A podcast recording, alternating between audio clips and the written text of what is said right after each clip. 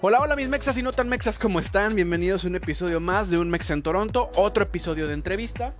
Hoy les traigo la historia de un chavo que tiene poquito, poquito de haberse mudado para acá, para Toronto. Eh, va por su primer año, apenas va a cumplir su primer año. Y pues nos va a contar, nos va a contar cómo es la, la vida en Toronto eh, de un recién llegado, ¿no? Cómo fue empezar, cómo tomó la decisión, cómo, cómo fue empezar a trabajar acá, las rentas, la comida, en fin, todo lo que es em, esta nueva vida de...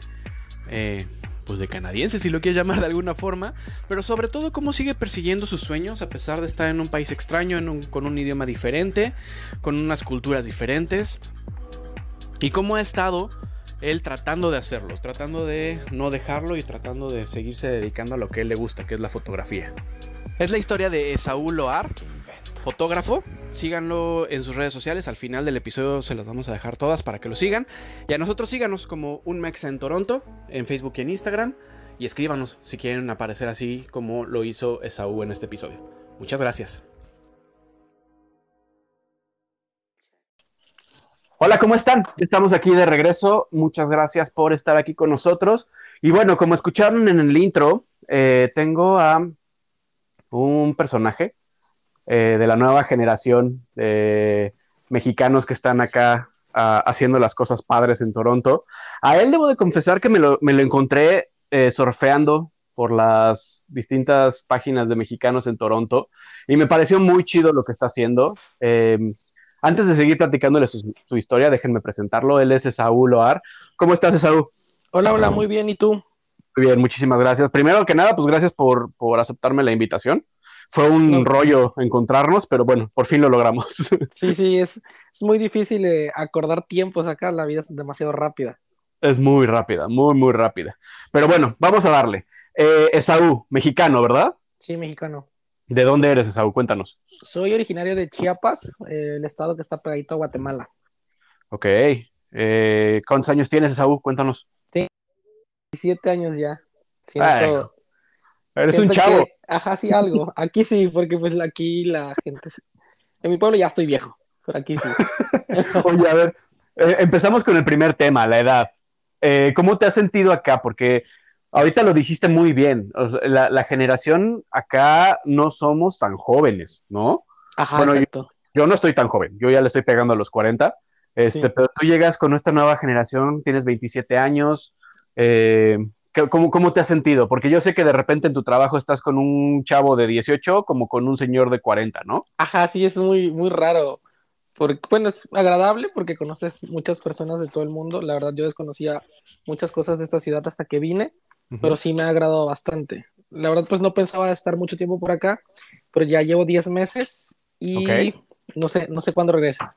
Eso, eso es la que... Muy bien.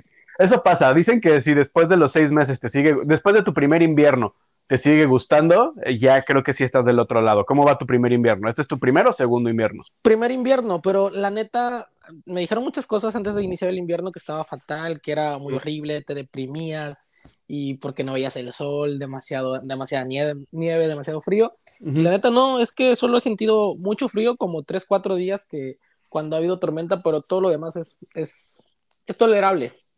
Es que, compa, te ha tocado un invierno muy fresa, la verdad. Ah, ok, sí, eso me han sí. dicho. Sí, no, no, a los que están conociendo este como su primer invierno, bienvenidos.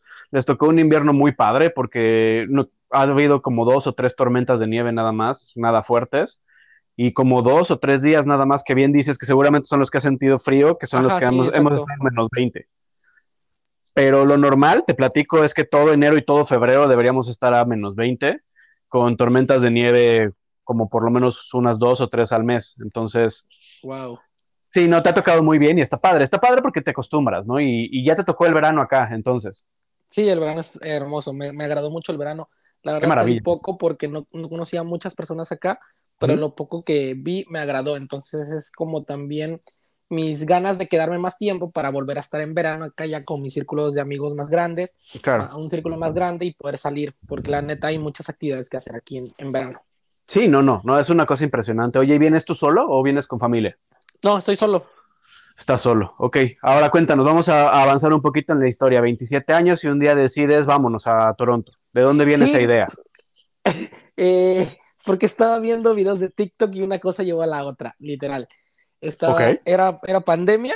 Ajá. Y en pandemia no había nada que hacer, explotó la red TikTok.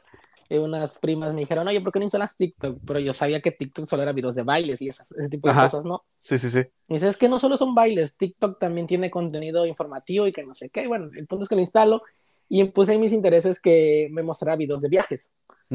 Y entonces, eh, están scrolleando, me, me mostró muchos videos de Canadá, de la vida en Canadá y que muy bonito y la onda. Entonces dije, ah, pues estaría padre ir a Canadá. Entonces, después de eso, igual estando en TikTok, vi videos, yo soy fotógrafo en México, entonces vi videos de fotógrafos de cruceros que habían vacantes para poder trabajar eh, como fotógrafo de cruceros después de pandemia. Es una super chamba. Ajá. sí, sí. Entonces eh, era pues viajar por el mundo como fotógrafo. Y dije, ah, está excelente. Pero necesitaba yo aprender inglés. Ok. Entonces dije, bueno, si voy a Canadá, allá seis meses, yo creo que sí aprendo lo básico de inglés. Vine a Canadá, no aprendí en seis meses casi nada, porque no es, no es como pensé. Ajá, sí, sí, Entonces, pues esa fue mi motivación, venir para aprender un poquito de inglés y, y conocer, porque la neta me, me, pareció buena idea.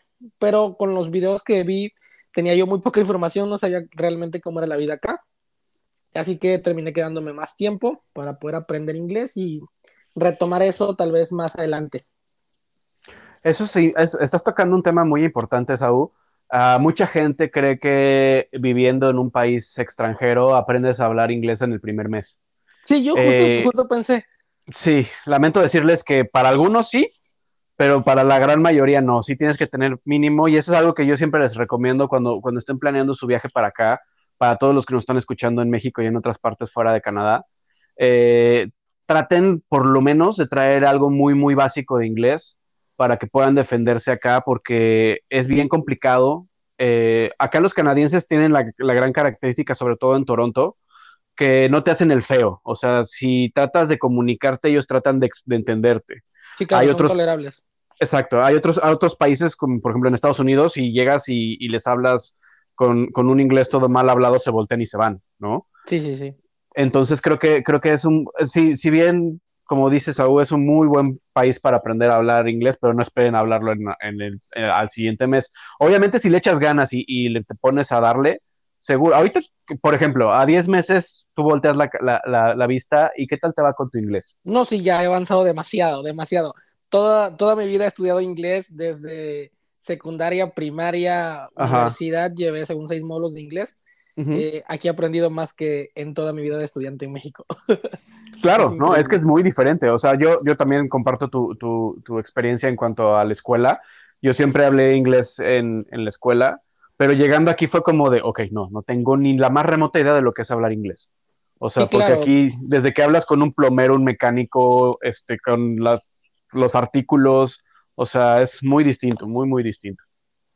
Sí, exacto. Necesitas aprender muchas palabras nuevas que, pues, en la escuela no te la enseñan lo que único que te enseñan es el verbo to be y ya, pero todo lo demás no, entonces hay muchos términos, cosas nuevas que desconocemos y la neta sí eso fue para mí fue frustrante porque me di cuenta que era muy difícil poder comunicarme, hasta ir y al restaurante y pedir algo porque a veces te preguntan algo y a veces como hay mucha gente de, diferentes partes del mundo acá, no todos tienen el mismo acento.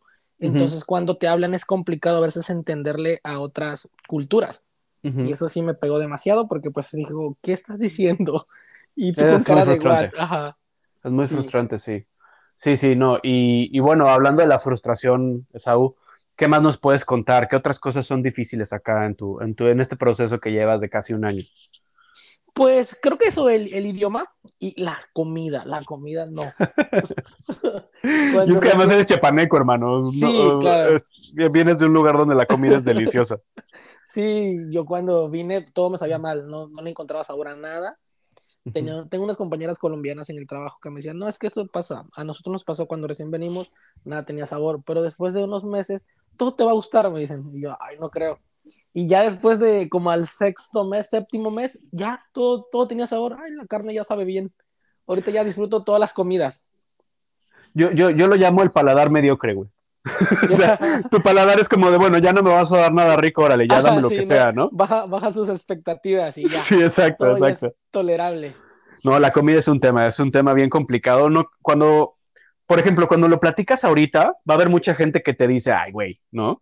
O sea, ¿qué tan complicado puede ser de verdad? No tienen una idea lo difícil que es la comida. A mí, después de estos años acá, me sigue costando trabajo. ¿no? Sí, sí, Yo hablaba mucho con un tío que está en Estados Unidos y él me decía, no, hijo, es que si tú sí te vas a otro, otro lugar vas a dejar de comer tortilla. Y le digo, no, ¿cómo voy a dejar de comer tortilla? La tortilla es universal, eso no la puedo dejar, porque estamos acostumbrados a comer todo con tortilla en Chiapas y en todo México.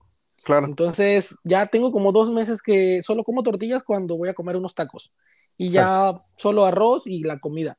Porque le compro a un chico la comida, ya me la, me la trae preparada y el chico creo que es peruano, ecuatoriano, y entonces hace comida de todo el mundo y pues ya me toca acostumbrar a, pues a lo que cocinan acá.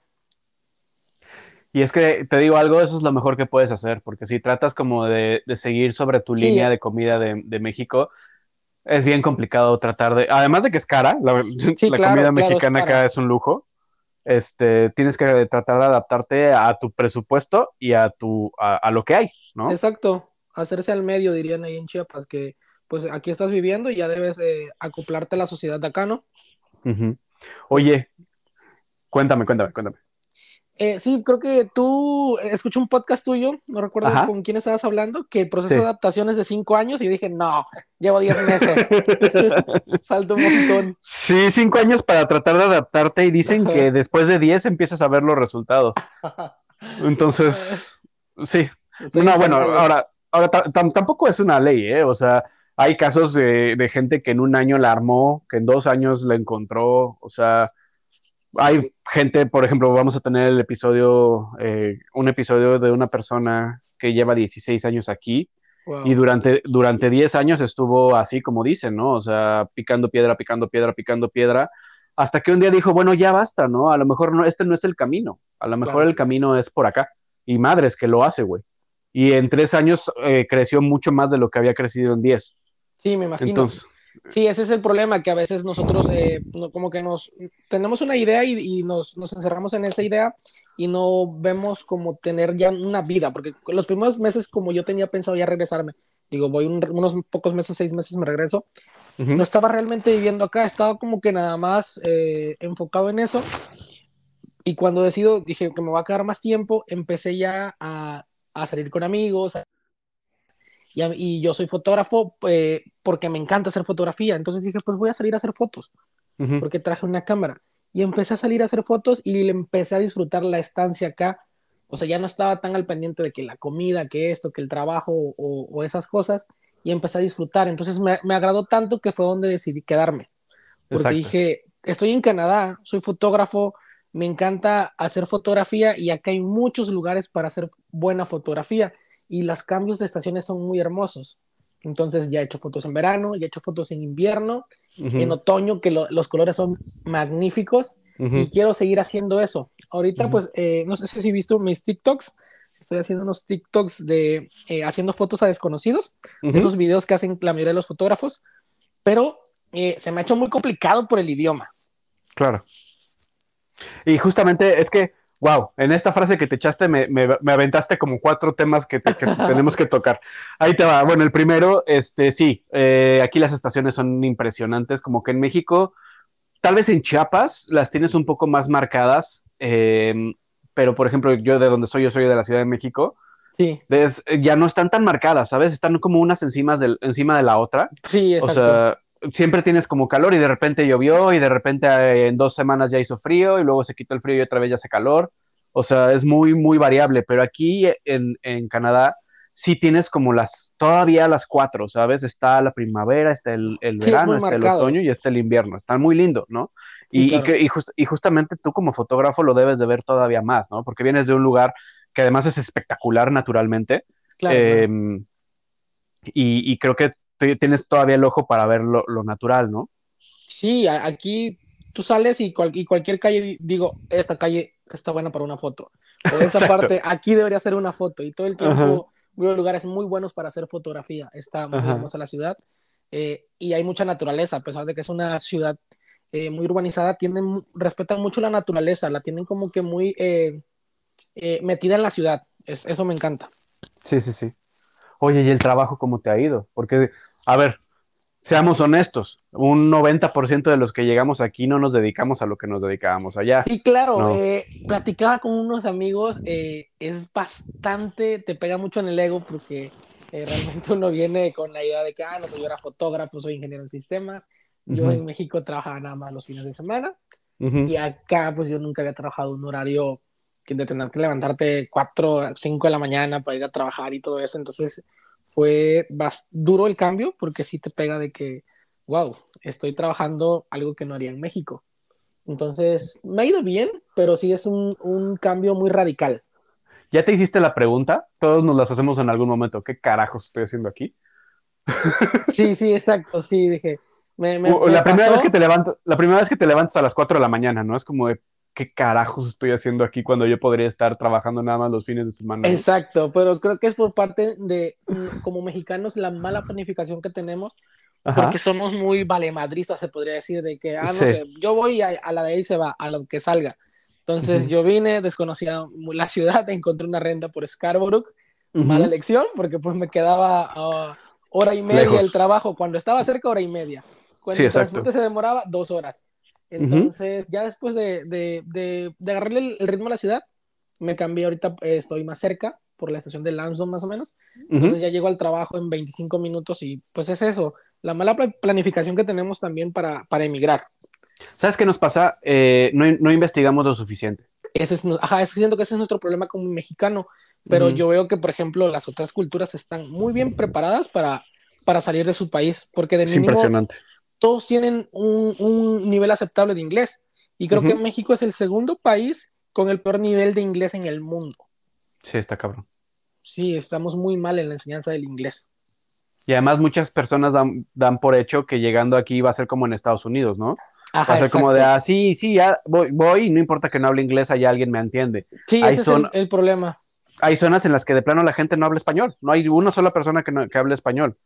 Ahora, gracias a Dios, la comunidad ha crecido muchísimo. A ti ya no te tocó, pero antes eran. Er, era de repente así como de. Wow, espérate, silencio. ¡Ah! Alguien está hablando español. Espérate, corre, corre, corre, alcánzalos, ¿no? Este, antes era así, ¿no? Ahora, ahora es súper común ir en el, en el, bus y de repente escuchar conversaciones en español, ¿no? Sí, sí, ahora, hay, hay, algo que, que, quiero tocar que tocaste muy, en esta hace un ratito. Eh, la decisión de quedarte, ¿no? Creo que, creo que es un, tema que me hizo mucho sentido porque hay mucha gente que pasa todo este, mucho, mucho tiempo diciendo, es que yo, no me voy a quedar, nada más vengo por un ratito, no me voy a quedar, nada más vengo por un ratito, no me voy a quedar, nada más vengo por un ratito. Y ese, ese bloqueo hace que no te integres a la, a, la vida real. Ese es el problema, que unos vienen con esa mentalidad de un ratito y ya, y realmente vienen a Canadá y fue un martirio para esas personas porque realmente no se integraron a la ciudad. No eran parte de la ciudad aunque estaban viviendo acá. Entonces, creo que ese es un error que, que tienen algunos que, que, deciden venir porque pues vienen nada más con esa idea como si realmente solo vinieran por temas laborales y, y no hicieran nada más. Entonces, creo que es bueno porque también tienes que integrarte a la ciudad para poder eh, soportarla o, o saber llevarla. Me encantaría que me platicaras sobre todo para la gente como tú que va llegando, para los que nos están escuchando que traen planes de venir, ¿cómo fue tomar esa decisión? ¿Cómo lo hiciste em, para que se notara la diferencia? O sea, desde los cambios muy sencillos hasta los cambios más radicales. Platícanos un poquito de eso. Los cambios, mm, bueno, pues el cambio más radical fue tomar la decisión de quedarme más tiempo. Estaba de que yo tenía eventos ahora en diciembre eh, en Chiapas de fotografía que los están cubriendo mi hermano, entonces yo pensaba regresar para cubrir esos eventos. Entonces mi meta era regresar en noviembre para ya eh, retomar mi trabajo, porque pues teníamos trabajo pendiente. Entonces mi hermana me dijo, no, si quieres yo te cubro los, los, los eventos y tú te puedes quedar más tiempo. Y ese era como mi pretexto de, de, de, regresar. Entonces, no, es que tengo yo que ir a cubrir mis eventos. No puedo quedarme porque tengo compromiso allá. Entonces mi hermana me resuelve esa parte porque también es fotógrafa y yo dije, bueno, ya no tengo otro pretexto. Ahora, ¿con qué pretexto me regreso? Porque he estado siendo un poco cobarde no querer quedarme más tiempo acá por la adaptación, ¿no? Me estaba costando, pues, el hacer comida. Yo no sé cocinar, sé cocinar muy poco. En México cocinaba, pero pues en México todo sabe bien. si no tienes un pedo para cocinar. Sí, claro. allá le pones salita a la carne y ya quedó. Sí, exacto. Aquí no, acá toca marinarla bien, ser un buen cocinero para que te agrade tu comida realmente. Cierto, totalmente cierto. Entonces, pues eso dije, no, pues si me quedo, a quedar, pero tengo que hacer algo para que mi estancia sea agradable. Entonces decidí quedarme y empecé a ver cómo puedo hacer, resolver el tema de la comida. Ah, bueno, busco un chico que me cocina, muy, muy buen rollo el chico, me trae mi comida los domingos para toda la semana. Arreglé eso y empecé mucho a salir con amigos a hacer fotos y fue donde decidí eh, empezar a hacer videos de TikTok para desestresarme, porque allá pues en México mi trabajo lo disfrutaba porque pues era fotografía y acá como trabajo en algo que no es que no me, que no me agrade, sino que es ya una rutina, necesitas algo como para salir de tu rutina. Entonces yo los fines de semana normalmente ando en la calle haciendo fotografía y eso es como que por lo que me integró a la ciudad y es como que lo he sentido muy agradable. Y ese ha sido mi motivo como para quedarme más tiempo y pues aprender inglés, que es mi meta. Ok. Ahora sí, viene la pregunta fuerte. ¿Cuál es tu plan? Pues eh, el plan es que no hay plan. es quedarme hasta aprender inglés. Qué maravilla el plan, güey. Te digo algo, es la mejor respuesta que puedes tener. O sea, porque si tú dices, ¿sabes qué? Es que me voy a aventar un año más y en un año más tengo que hacer esto, esto, esto y esto. Ajá. Eh, lo único que te estás aventando es frustración encima. Pero si te avientas ahorita como guarda en tobogán, date, güey. Sí, yo siento lo, lo más lógico hacer porque si te pones una meta de un año, que en un año tengo que aprender inglés y tengo que estar al 100 y esto, y si no lo logras, va a ser una frustración muy grande porque pues lo, lo tanto y no lograrlo es frustrante. Y más acá que a veces hay, que a veces no hay tiempo de hacer muchas cosas, entonces yo digo, bueno, mejor vivamos el momento, disfrutemos y, y que sea parte del, del, aprendizaje, porque bien dice, no es importante llegar a la meta, sino disfrutar el recorrido. Wow, totalmente cierto, o sea, es un gran mantra, eh, es una gran frase y, y, creo que creo que sí, en, en, este, en esta vida canadiense como, como migrante, creo que sí tienes que disfrutar el camino, porque si no, creo que me atrevería a decir que un gran porcentaje de los que se regresan o los que se dan por vencidos es porque no estaban disfrutando el viaje, ¿sabes? Sí, claro. Y, ojo, hay muchas cosas bien complicadas acá. Como bien dijo ahorita Isaú, es desde la comida, la renta, el, el, transporte, el idioma. O sea, sí te encuentras con muchos, con muchos bloqueos. Yo platicaba no hace mucho con una amiga que me decías que yo vengo de un pueblo muy pequeñito, ¿no? En mi pueblo no hay ni siquiera, hay un, hay dos o tres autobuses que te llevan a toda la ciudad, ¿no? Y aquí me encuentro con un sistema de transporte que tiene streetcar, autobús, eh, tiene el transporte del Go que te lleva afuera, tiene un tren, tiene el subway de quién sabe cuántas eh, estaciones. Entonces, esos golpes son muy fuertes, ¿no? La urbanización, el, choque cultural con otras culturas, valga la redundancia, porque como bien decías hace rato, o sea, no es que todos sean güeritos de ojos azules de Canadá, ¿no? O sea, aquí te encuentras chinos, portugueses, eh, colombianos, eh, hindús, muchos hindús, eh, chinos. Sí, claro, entonces eso, eso es, eso me sorprendió mucho porque cuando yo eh, compré vuelos para venir y todo, investigué muy poco de Toronto, entonces yo pensé que al venir a Toronto todos iban a ser güeros, ojos verdes, todos, no había, solo estábamos los mexicanos y los gringos, dije. Claro. Porque hasta gringos le decimos también a los canadienses. Entonces yo, esa era mi idea, y llego y me voy a rentar a Scarborough y dije, güey, ¿dónde están los canadienses? ¿Estoy en la India o qué pedo? sí, exacto, estoy en la India, ¿qué onda? Entonces eso fue bastante impactante porque pues eh, fue parte de la preparación que no hice de investigar eh, la ciudad y cómo era realmente la vida acá. Entonces eso es que algo que sí me sacó de onda porque tenía tan poco conocimiento de Toronto que hasta que vine acá fue que empecé a conocer realmente la ciudad. Y creo que el 60% de los habitantes de Toronto solo son canadienses y ni realmente canadienses, sino que han nacido acá entre que los que emigraron y ya nacieron acá. Pero sí, somos muchos extranjeros viviendo acá. Tengo entendido que Toronto es la segunda ciudad más multicultural del mundo. Es increíble porque tú te subes al, metro y ves gente de todo el mundo, pero igual creo que eso te, te ayuda mucho como que ser muy de mente abierta porque eh, aprendes a, convivir con muchas culturas y ser más tolerable. Totalmente, totalmente. Tienes que aprender eh, a no juzgar, tienes que aprender a no, a no criticar, tienes que aprender, porque los mexicanos de naturaleza somos criticones, ¿no? Sí, claro. Y, tienes que aprender a, sobre todo, como bien dices, ser, tolerable y, tratar de, de, ser también como sumamente tolerante con la gente, ¿no? Porque, por ejemplo, hay mucha gente que huele feo, ¿no? Y en México no estás acostumbrado a que, a que alguien se acerque y huela, huela horrible, ¿no? Huela sudor, huele, huele tienen aromas em, eh, corporales muy fuertes, ¿no? Sí, claro, porque también es parte a veces de su cultura y su geografía. Porque tal vez para nosotros eh, tenemos un olor peculiar y ni siquiera sabemos, pero como todo el tiempo estamos entre nosotros, pues es lo común, ¿no? Y para ellos también es común lo, su cultura. En este caso de, de los, de la parte de los árabes, pues tienen otras culturas, son muy diferentes también. No, y yo, yo lo platicaba en, algún momento que alguien criticaba por qué no se bañaban, ¿no? Porque tienen un, claro. un tema de aseo personal muy limitado. Y yo le decía, bueno, a ver, es que ellos vienen de un país en el que el agua no se usa para bañarse, ¿no? Sí, exacto. O sea, y si te, y si te bañas, te bañas en un río, por, donde se bañan todos y donde lavan la ropa todos y donde, o sea, donde el agua es un recurso tan vital que no se usa para bañarse, ¿no? Sí, sí, algo, en algo que, que, para nosotros podría ser súper alcanzable y, y, y, como incomprensible el hecho de que no tengan como higiene personal, pues es que cómo la van a tener, ¿no? Si ni siquiera saben que el agua aquí es diferente. Sí, claro, pues fueron acostumbrados así y pues así, así es como se han criado toda la vida. Por eso dicen que, por ejemplo, las religiones son geográficas. En México el 70% de la población es católica. Porque pues eh, si naces en México tienes esa probabilidad de ser católico. Entonces, eh, todo eso es eh, por temas de geografía y cultura. O sea, no podemos juzgar otras culturas porque pues no estamos en, en la parte de ellos. Exacto.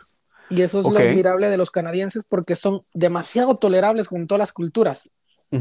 Es increíble, pues nosotros también no tenemos cosas a veces muy buenas acá porque en lo personal algo que me ha costado quitarme es a veces hablar muy fuerte. Yo soy de la costa, tiendo a, a hablar demasiado alto y a veces, más cuando estoy con, amigos en confianza y a veces voy en el metro y estamos platicando y de repente, eh, no es que me exalte, sino que empiezo a hablar con tanta confianza que empiezo a hablar ya muy fuerte y a veces noto que la gente me voltea a ver y dice, ay, chale, ya se me salió lo chapaneco otra vez. tengo que eh, ser como que más, eh, respetar más los espacios de las demás personas, porque acá yo he visto que incluso vas en el metro y muy pocas personas se sientan a tu lado. Es como que respetar mucho los espacios y uno como mexicano es bastante invasivo en ese tema. Bueno, te debo de decir que eso, eso es, lo dejó la, la, la pandemia. Como antes los lugares estaban separados eh, y no podías sentarte uno junto al otro, ahora se quedó eso de la pandemia, pero antes era de lo más normal, ¿eh? Antes sí, Te, sí te podías sentar junto a alguien y no pasaba nada. Eso lo dejó la pandemia. Eh, y lo que dices también, lo que dices también muy cierto, el ruido es impresionante. En México estamos acostumbrados a que te subes al, transporte público. es, un caos. Es un gritadero, los, los, microbuseros traen el, sonido a todo, al changa mix a todo lo que da. Este, es un ruidero impresionante, la gente platicando, gritando y demás. Y acá se ve mal, la gente te voltea a ver mal cuando estás haciendo ruido. Sí, ah, me, ha tocado que nos han pedido que guardemos silencio a veces porque estamos platicando tan alto y sí, sí, sí. que guardemos un poquito de silencio. Haciendo mucho, perdóname. Sí. Dime, dime, dime. Y pues eso, entonces eh, es algo que todavía no controlo, pero creo que es cosas que nosotros no percibimos, que para nosotros es normal, que para otras culturas eh, lo notan raro. Entonces, pues es, aplica para, para ambos, ¿no? Sí, no, y lo que te decía ahorita, lo que te iba a decir ahorita es, el choque cultural es tan fuerte que no, yo me acuerdo que hace no muchos años hubo una publicidad en el subway que decía, eh, en el metro, pues, Em, respeta, respeta a los demás guardando silencio.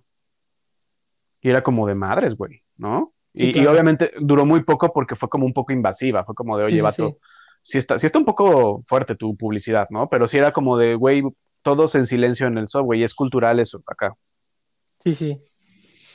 Oye, bueno, y, y, creo que creo que ya se mencionó varias veces en este episodio, pero quiero entrar en la historia por la que yo te conocí, por la que yo te, he estado correteando todas estas, eh, todos estos días para, poder grabar. Me encantó lo que haces. Eh, estaba, estaba en, uno de estos grupos de, mexicanos en Toronto y de repente vi que un vato era como de, oigan, estoy saliendo a la calle a tomar fotos, si alguien quiere, avíseme y vamos y hacemos, eh, hacemos esto eh, y, quedamos de acuerdo.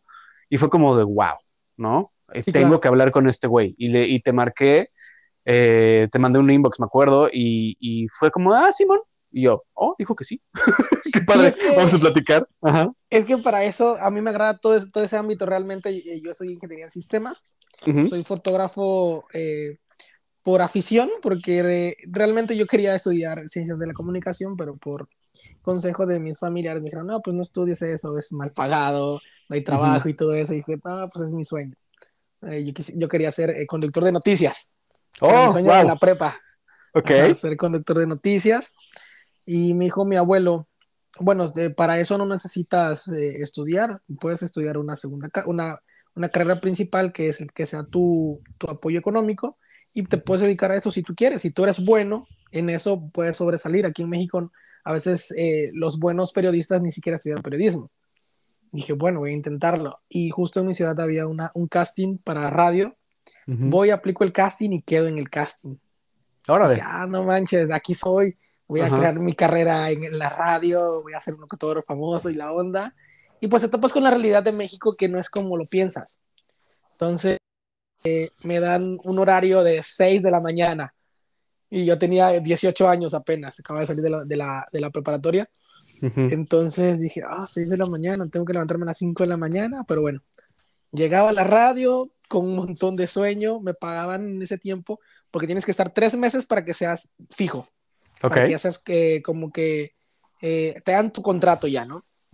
Entonces estaba yo en esos tres meses de prueba, llegaba a las seis de la mañana al radio, abríamos la estación y todo, y te dicen claramente que no puedes faltar porque no pasan los identificadores en la radio, que son los que pones cada 30 minutos, es una sanción para, para la radio y es una sanción monetaria también para el locutor, porque es una falta a las telecomunicaciones, tengo entendido. Porque si te escuchan de otro país tienes que identificarte, ¿no? Mm. Entonces yo, 18 años con tanta responsabilidad, luego me pagaban 100 pesos, me lo gastaba en pasaje y comida, o sea, no ganaba nada. Solo porque quería yo eso. Entonces me di cuenta que la radio no era lo que yo esperaba y no terminé los tres meses, solo estuve como un mes y medio y me salí. Estaba ya algo decepcionado, ya había optado por estudiar ingeniería en sistemas, ya estaba en la universidad y veo que hay otro casting para una televisora local de cable. Y voy y hago el casting. Y bueno, sí quedé en el casting, porque sentía que tenía un mínimo talento para eso, entonces sí, sí quedé en el casting, ¿no? No, te comunicas muy bien, muy, muy bien. Gracias, gracias. Hicimos el casting, nos dieron un programa ahí, igual nos pagaban súper mal, y nosotros teníamos que grabar, hacer el guion del programa, eh, editarlo y todo eso, ya sabes que es un rollo, ¿no? Sí, sí, sí. Entonces, pues eh, a veces gastaba más de lo que ganaba. Y me di cuenta que pues el, el, ámbito de, de, la comunicación en México es muy mal pagado. Entonces, pues de ahí desistí. Y ya me dediqué a, a estudiar ingeniería en sistemas. Y entonces, como mi, mi tío era comunicólogo, él todo el tiempo tenía cámaras en la casa, y yo siempre jugaba con las cámaras y todo y ya me agradaba mucho eh, eso de la grabación porque él grababa grupos musicales. Ok. Entonces eh, yo era como su chalán, ¿no? Todo el tiempo estaba ahí pegado a él con la computadora, lo veía grabar y yo aprendí de él. Entonces cuando él se va a trabajar a otra escuela fuera de la ciudad, a otra ciudad, eh, me deja a mí pues de responsable de eso. Yo grababa los grupos y me fui metiendo más a lo de la grabación de audio y ya luego varios raperos locales de ahí, yo les grababa y me pidieron que si les podía hacer video. Entonces empecé a hacerles video. Me empezó a gustar mucho lo de la fotografía y video porque pues va de la mano. Entonces compré una cámara y como ya yo con, la, con las cámaras de mi tío grababa como que los, los, los eventos familiares, ¿no? Que si la boda de la prima yo la grababa. Que si la boda de la tía yo también. Entonces ya, ya tenía como que experiencia sin imaginarme que me iba a terminar dedicando a eso. Ya cuando yo salgo de la universidad es que eh, dije pues me voy a dedicar a esto compré más equipo y empecé a darle. Y ahí fue como me hice fotógrafo, pero pues gracias a mi, a mi tío que fue el que, el que me inculcó todo eso y me enseñó todo, porque él era también fotógrafo, fue locutor, fotógrafo, camarógrafo. Y pues a él le debo bastante de lo que, de lo que realmente aprendí. Y como me apasionaba mucho, pues eso me, me llevó a, a hacer fotografía. Pero bueno, ¿cuál era la pregunta? No, no, no pregunta, güey. Está, está poca madre. Está- eh, justamente hiciste lo que quería que hicieras, que nos contaras más de tu historia. Sí, me fui, me fui. Este, no, y se nota que te apasiona, cabrón. Está chido, está chido, Sí, porque sí. cuando algo te apasiona así, es, es- lo tienes que hablar y lo tienes que decir. No, yo, yo, yo justamente empezábamos esta, esta parte diciendo que yo te encontré en redes que estabas ofreciendo esto de las fotografías, que ya nos platicaste un poquito, pero, pero profundizamos más, ¿no? ¿Cómo, cómo empieza esta idea? Me- ya nos dijiste que era, eh, lo agarraste de otros TikTokers, ¿no? Ah, sí, ajá, exacto. Es que es tendencia en TikTok de hacer fotos a desconocidos. Tú Ujú. llegas, los abordas, oye, ¿sabes qué? Me gusta tu look. eh, te puedo tomar unas fotos, le tomas las fotos y lo subes a TikTok, ¿no? Y la gente sigue mucho eso porque pues es, es bastante como que visual, porque vas en la calle y ves una persona bien vestida y le tomas unas fotos Ujú. y tú eh, lo podrás ver en la calle, pero ya con un ojo fotográfico y un- una cámara ya plasmado en una fotografía es muy diferente, ¿no? Por el enfoque, el, la profundidad y, todo, es- y todo este tema. Entonces, pues yo dije, pues voy a hacer eso en Canadá, ahorita que estoy acá, pues aprovechando, ¿no?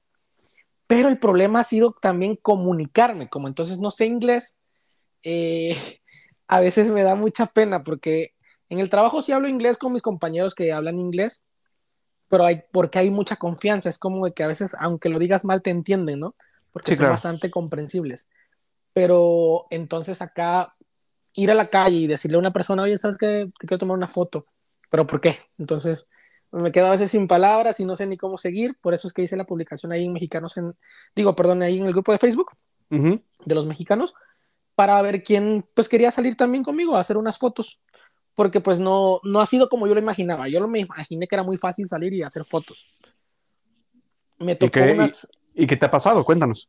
Me tocó unas chicas que estaban, muy bonitas las chicas, estaban eh, muy bien vestidas, estaban tomando fotos allá afuera del Ayton Center, donde están las pantallas, y dije, obviamente van a querer tomarse fotos porque se están tomando fotos. Yo llegué y las quise abordar. Hola, soy fotógrafo, le dije. I am photographer. No, no, no, thank you. Yo, ah, what? Y sí, no, no me dejaron acercarme. Entonces dije, no, pues a veces eso es como que, ay, no sé si seguir haciéndolo. No, es que Pero- sabes que te, que te está fallando, tienes que entrar directo con las redes sociales. Tienes que traer cargado tu TikTok y decirle, mira, yo hago esto, ¿te gustaría? Ajá, exacto, Y- es lo que, y es así lo es, que como, yo así es como lo debes de jalar. Entonces, pues a prueba y error ahí vamos, porque he visto Ajá. que eh, en algunos lugares como la, la torre te venden las fotos. Entonces, si tú abordas así como que soy fotógrafo, es como que si le fueras a vender algo. Entonces, la gente pues no quiere comprar nada en la calle, ¿verdad? Por estafas y ese tipo de cosas. Pero me ha tocado otras personas que han sido muy amables. Unos chicos se me acercaron y me dijeron, ¿qué estás haciendo? No, pues soy fotógrafo. ¿Les, les puedo tomar una foto? Sí, claro. Les tomé una foto y me hicieron plática un rato. Hay personas muy agradables y hay personas que pues están como que espantadas también con eso, ¿no? Porque Que también es normal, ¿no? Ajá, sí, pues no han visto tal vez el contenido, no, no es familiar para ellos tal vez, ¿no? No, de acuerdo, de acuerdo. No es tan sencillo eh, acercarte y, y que un desconocido completamente llegue y te diga, oye, te puedo tomar una foto, es como de vato. Sí, la claro. quieres, ajá. ¿no? Y luego el desconocido no habla casi nada de inglés y se, se le, se Sí, le complica comunicarse. Exacto. Oye, pero con los mexicanos, ¿cómo te ha ido? Súper, eh, le he tomado fotos a, a ya un par de, de, de compatriotas, muy, muy agradable porque realmente también a mí me gusta hacer como que amigos. Siempre termino que con los clientes nos volvemos amigos, he hecho ahí un, un par de publicaciones, me ha salido trabajo de fotógrafo y pues es muy bonito porque vas conociendo personas, vas haciendo un círculo social muy agradable y también me tocó ir a fotografiar eh, ahora del 2 de noviembre, que hicieron un recorrido de las Catrinas. Eh, fui ahí y dije, bueno, voy a hacer fotos, hoy tengo libre, vi que era ese evento y fui y para mi sorpresa había una Catrina vestida de chiapaneca y dije, wow, esa es de Chiapas. Las tomarle foto porque anda de chiapaneca, sí. Ajá. Entonces voy y le empecé a tomar fotos porque yo era la principal que se llama, ay, no recuerdo, su Lulu Almeida, se llama, si está en Instagram, es una artista. Eh, ella eh, eh, hace painting, que te caracteriza de, de lo que quieras. Muy Mm. bueno su trabajo, me encantó. Estaba muy bien produci- producida, tenía un, un traje de Catrina muy hermoso, perdón, de Chiapaneca muy hermoso y ella hizo todo el painting ¿no? de, de Catrina. Qué padre. Entonces tomé yo esas fotos, hice otras fotos ahí en el en, en las letras de Toronto, de fondo, no sé cuál, no sé qué es el la construcción que está en el fondo, es como un castillo, desconozco cuál sea. Es la Nathan Phillips Square y está el, el ay, se me fue el nombre. El- mm, bueno, hay muchos que nos están gritando así de, se llama así. Este, el Congreso, no, no es el Congreso. El, bueno, no importa. Ah, es de la oficina de gobierno. Claro, no me acuerdo entonces, ahorita cómo se llama. Ajá. Hice unas fotos ahí con ese fondo. Eh, llegué a la casa, las edité en ese mismo día, porque como soy tan apasionada de eso, dijo, las tengo que editar, esas fotos tengo que subir ahorita. Las publiqué, le puse que había una Catrina vestida de chapaneca en Toronto. Me fui a dormir. Al siguiente día me manda mensaje mi hermana. Oye, ¿ya viste tu foto? Me dice. No, ¿qué, qué le pasó? La acaban de compartir en, la- en, en tal página de Chiapas. Tiene 5000 compartidos. Y le dijo, a ver, mándame captura. Y sí. Y luego me dicen, la acaban de publicar en, en otra, en otra página. Al Te final se hizo, viral. se hizo viral, que creo que también lo subió EXA de, Ujú. de México y muchas páginas de México eh, pues se hizo viral en todo México. Y dije, wow, no pensé que la foto se fuera a hacer viral, la, la, la, la vi muy común. Pero entonces Es sí, eh, es, fue, fue algo bonito, me, me agradó pues. No me vas a dejar mentir, hermano. Una foto puede cambiar. Una foto tomada en el momento exacto puede cambiar todo un contexto, ¿no?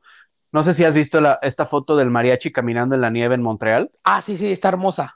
Eh, tiene como dos o tres años y la sacan cada invierno y cada invierno sigue siendo viral, ¿sabes? Sí, Porque sí. es una, es una foto que te dice como que te transmite mucho y seguramente esta foto de la Catrina Chapaneca seguramente es igual.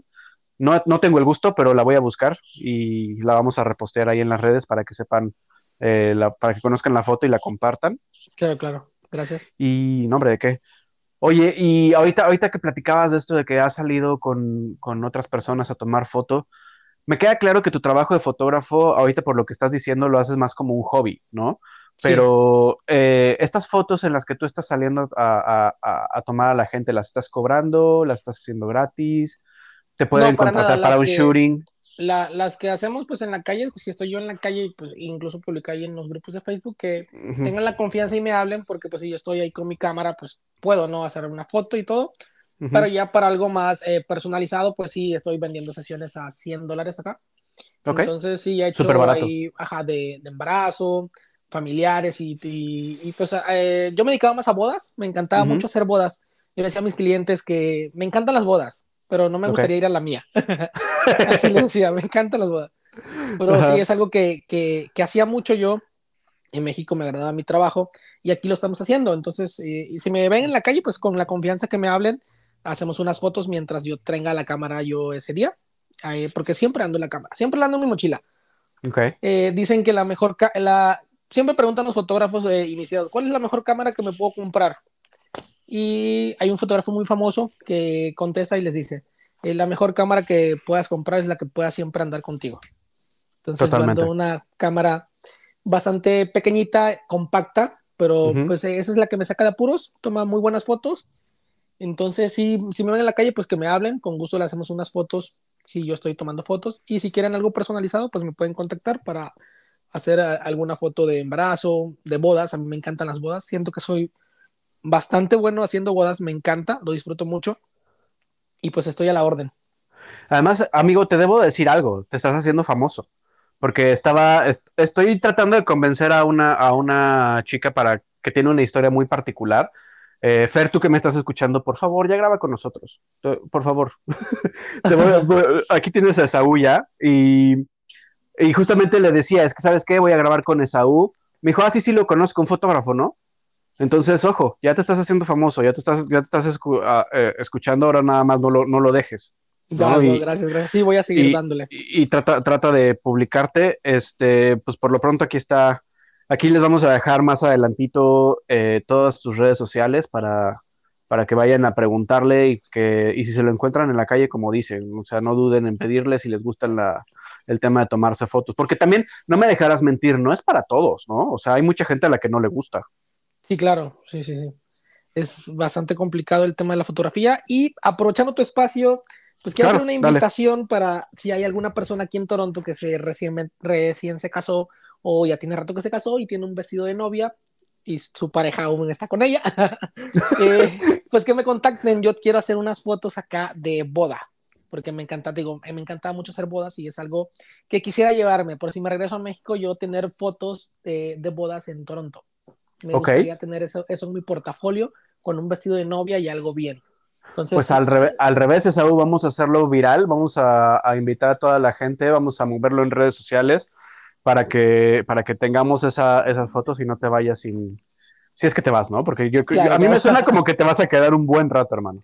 Sí, yo creo que sí, porque pues eh, ya me quería ir, pero pues ya no. Y entre más pasa el tiempo, menos, menos tengo la idea de, de dejar Toronto, porque te vas haciendo parte, ¿no? Lo vas queriendo cada día más, te, te agrada la ciudad y cada, cada, cada vez hay algo que hacer. Eso es lo padre. Además, te digo algo, vas entendiendo la dinámica, que creo que eso es lo más complicado de hacer. Una vez que entiendes cómo va el trabajo, cómo va la renta, cómo va la comida, cómo van los- las estaciones, el tema de la ropa, ¿no? Que seguramente tú ya te habrás dado tus primeros topes con la ropa, Sí, sí, sí. de que no Pues- tienes como, como, como el- lo suficiente para el frío o que no sabes qué usar. Sí, de, ajá, de hecho, sí, sí, fue muy complicado, porque igual como ya tenía yo pensado irme, entonces empecé a comprar ropa de verano, porque eh, yo, yo soy de la costa de Chiapas, vivo casi enfrente del mar, si no es que adentro del mar, Qué entonces allá casi todo el tiempo es eh, 30 grados y todo el tiempo andamos en short, entonces yo compré mucha ropa fresca, pues ya me voy. Ahí la tengo Ajá. guardada, no la he usado, o sea, hay ropa, tengo ropa nueva que no me he puesto porque pues no es, no es, no es el clima adecuado. Y pues sí, es un rollo también la ropa.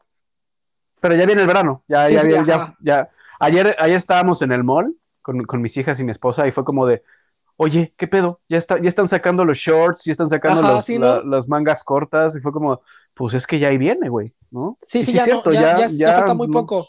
sí. Incluso lo he notado en el sol que eh, en invierno, pues, bueno, todavía estamos en invierno, pero ya, ya la luz solar eh, está tardando más. Ahorita son las 5 y todavía tenemos un poquito de luz solar.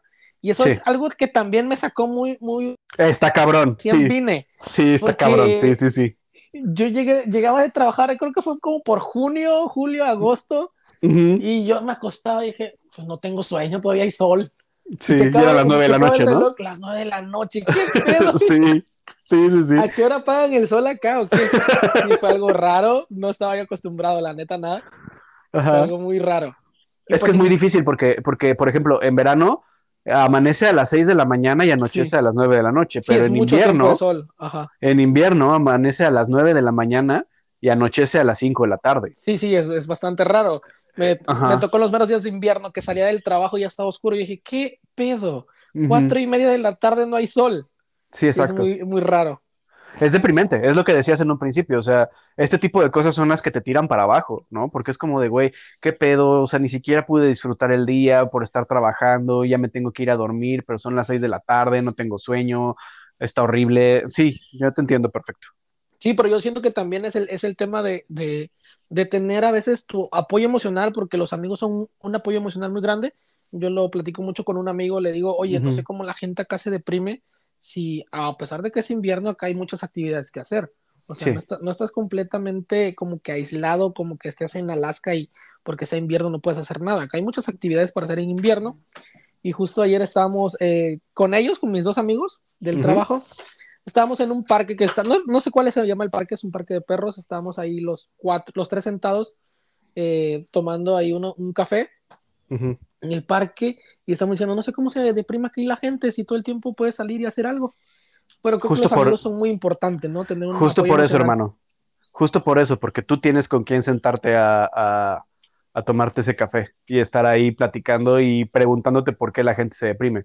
Hay gente que no, no tiene esa chance, ¿sabes? O que no se da permiso o que a lo mejor no le ha tocado eh, poder como, como socializar. De hecho, hay un proyecto que lo, he- lo hemos platicado mucho aquí en el Mexa que se llama Coyote Entertainment, que justo nació, nació de esa, de esa idea de, a ver, amigos, yo sé que se están deprimiendo, vengan, vamos al cine en español, vamos a, a los go-karts, vamos a lanzar hachas, vamos a bailar, vamos a hacer muchas cosas, justo para sacudir a, a esta gente, ¿no? Que está deprimida, encerrada, haciendo, haciendo nada, ¿no? Porque creo que tú, tú lo mencionaste muy bien, ahorita creo que hay, si podemos resumir aquí tu, tu, historia, hay tres cosas que te mantienen arriba, ¿no? Que uno, que estás trabajando, que estás ganando y que estás como pudiendo sacar tu vida de- adelante de la manera, eh, hablando económicamente. La segunda, que estás practicando tu hobby para poderte distraer y para poderte sentir bien de que estás haciendo lo que te gusta. Y la tercera es que tienes amigos, ¿no? Creo que son Sí, claro, estas sí, tres, estas tres como, como líneas que puedes seguir, ¿no? Sí, sí, ya, ya así como lo analizas, sí, creo que sí es eso, porque pues eh, eh, realmente, como te digo, yo ya realmente siento que ya estoy viviendo acá porque pues ya tengo mi círculo social, Ujú, trabajo, hago, disfruto las cosas que hago porque pues eh, la fotografía la disfruto mucho. Entonces siento que sí, que sí, que es eso, porque pues estoy siempre ocupado. Entonces dicen que la, la madre de los vicios es el ocio, de no tener nada que hacer, entonces pues yo me mantengo ocupado siempre y, y pues eso es, es eso que no me da para abajo. Pero yo creo que igual si las personas pues no se sienten tan a gusto, pues pueden buscar a, a alguien, ¿no? Para sentirse bien. Yo pues eh, soy muy sociable, a mí si me encuentran en la calle y no tienen con quién platicar, con gusto yo hablo demasiado a veces, no, no suelo callarme. No, sí, está bien, está padre. No, está padre. Y, y así como Saúl, hay muchos, muchos que estamos allá afuera con toda la intención de si te sientes mal, acércate, ¿no? Y, y vamos, vamos por una chela, vamos por un café, vamos a caminar, vamos a que te enseñemos la ciudad. Eh, de verdad, y no se necesitan gastar 100 dólares en una noche para podértela pasar bien, ¿no? No, para nada, justo con mis amigos ayer fuimos a College, College Park, creo que se llama, Sí, sí. eh, porque vimos que, pues, que pues, los chicos de, de, de Bridge Ujú, subieron que habían unos columpios de, de luz LED. Entonces dije, Ujú. pues vamos a conocerlos. Llevamos la cámara y todo, porque siempre estoy llevando la cámara cargando. ujú. Y fuimos y hicimos unas fotos ahí. Y entonces dijimos, pues vamos a caminar. Pues para dónde? Pues no sé, caminamos un rato para ver si encontramos a alguien que tenga un buen estilo para que le hagamos unas fotos, porque Ujú, mis amigos son los que me ayudan a grabar también y eso. ok. Y un amigo es el que me estaba traduciendo. Ayer hice unas fotos a una chica que ahí en college andaba patinando. Entonces, Mm. él, pues, como habla mejor inglés, entonces él me tradujo y todo eso. Ujú. Y pues nos fuimos a caminar, caminamos desde college hasta más adelante de la torre. Y nos hicimos como 3, 4 horas caminando, riéndonos y divirtiéndonos. Y pues es eso, a veces no necesitas también ir a como que a lugares caros. Nosotros solo compramos eh, unos cafés y ya con eso. Nos la Exacto. pasamos muy bien. Oye, ahorita que decías de Bridge, un saludo a Cintia que acaba de tener a su bebé. Muchas felicidades. Cintia es amiga del programa, ya estuvo aquí con nosotros platicando un poco de su historia de The Bridge. Este, tenía, tenía que decirlo, perdóname. Perdón No, que haya sí, matado claro. el momento. De hecho, de hecho, sí, yo, la vez que me dijiste del podcast, dije, bueno, pero yo qué, de qué voy a hablar del podcast. Yo, yo nada más estoy aquí, soy fotógrafo haciendo, haciendo fotos, pero siento que no, no, no, no podría tener yo una duración. Es como de que, hola, soy fotógrafo, estoy haciendo fotos, de nada, adiós. No, no, para Entonces- nada, mira, ya llevamos una hora. Ajá, una hora casi. Entonces estaba yo con eso de que, ay, rayos. Y pues, pues pusimos la, la primera grabación y eso me dio tiempo para escuchar tu podcast. Me parece que estás haciendo un gran trabajo. Gracias. Escuché casi todos, escuché el que hiciste con Cintia. Y igual su proyecto me agrada, es muy bueno. De, de lo que conozco de Toronto es gracias a ellos porque me mantengo informado realmente con su canal, es muy bueno lo que hacen. Sí, es, muy- padre. Felicidades a, a Cintia por esto. Y, y Esaú, pues estamos a punto de cerrar el episodio, pero no quiero, no quiero cerrarlo sin antes felicitarte porque eh, se te nota, se te nota en la voz. Simplemente no tengo el gusto de conocerte, ya nos iremos por un café o por unas chelas o, o a salir, por lo menos a tomar unas fotos. Sí, sí, claro, con Este, gusto. Eh, pero eres un tipo que se le escucha la buena vibra, que se le escucha, eh, que se le escucha toda la buena onda. Eh, muchas felicidades porque lograste hacer algo que a muchos nos costó mucho trabajo, ¿sabes? En este, en estos 10 meses has logrado algo que a mí, por ejemplo, te lo puedo decir abiertamente, a mí me tomó tres años Wow. poder, enten- poder tom- entender que cuáles eran los caminos que yo tenía que tomar, porque llegué y desde que llegué, bueno, también mi tema es un poco distinto, porque yo llegué con familia Sí, y a sí. mantener, a mantener una, una casa, digo, con el apoyo de mi esposo, obviamente, pero manteniendo una casa, unas hijas y demás, y como que eso te absorbe y se te olvida que hay una vida allá afuera, ¿no? Claro. Y pues nada, tú aquí estás como justamente enseñándonos a todos esto. Y amigos que nos están escuchando, que están pasando por un momento fuerte, por un momento complicado, de verdad no duden en escribirnos. Eh, siempre vamos a estar para platicar con ustedes y, y que, que podamos de una u otra forma ayudarles a, a salir de este, de este tema que están pasando, que esté complicado. Eh, insisto, felicidades por lo que estás haciendo. Muchas Eh, gracias. de verdad no es fácil lo que haces y lo, y lo estás haciendo muy bien. Eh, y pues esperamos seguir sabiendo de ti en este, en este podcast y en todas las redes sociales. Claro, sí, yo quedo dispuesto. Si hay algún otro tema de que hablar, con gusto aquí estoy para cuando quieras grabar otro podcast, porque pues me agrada mucho lo que haces. Haces un gran trabajo, igual con Gracias. lo de las funciones de cine, eso me agrada mucho, pero sí quisiera saber por qué no hay funciones de cine los fines de semana.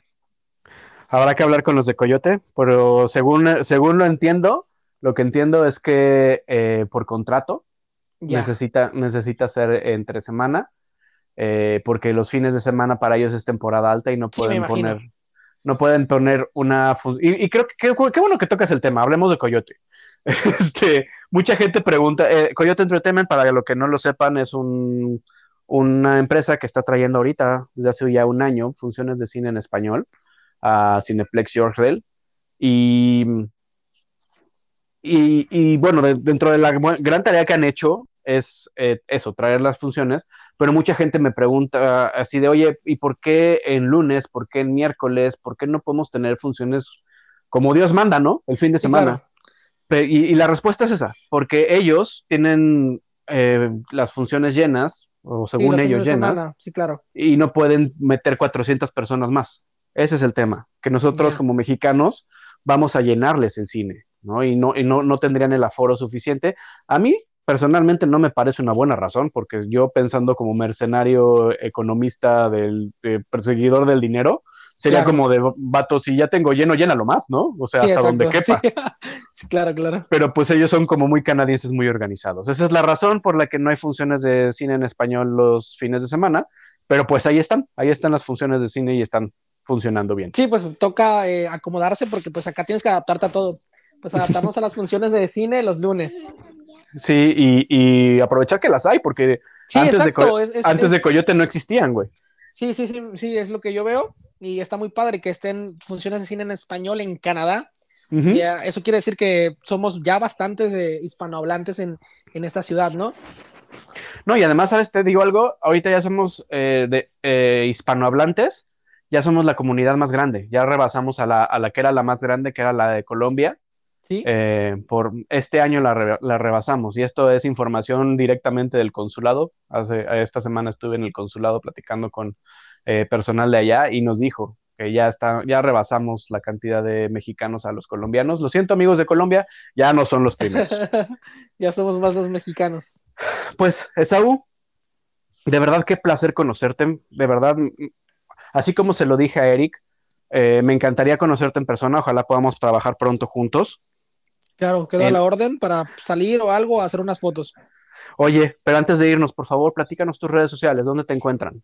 Bien, estoy en Facebook, en mi perfil personal como Esaú Loar, Esaú Loar, en Instagram igual como Esaú Loar y en TikTok como soy Esaú Loar. ¿Esaú con doble S o solo una S? Con una S. Ok, Esaú Loar, perfecto.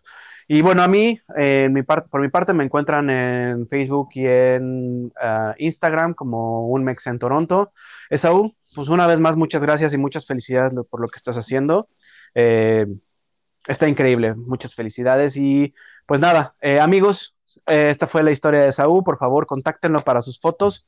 y si lo encuentran en la calle, salúdenlo y tómense fotos con él.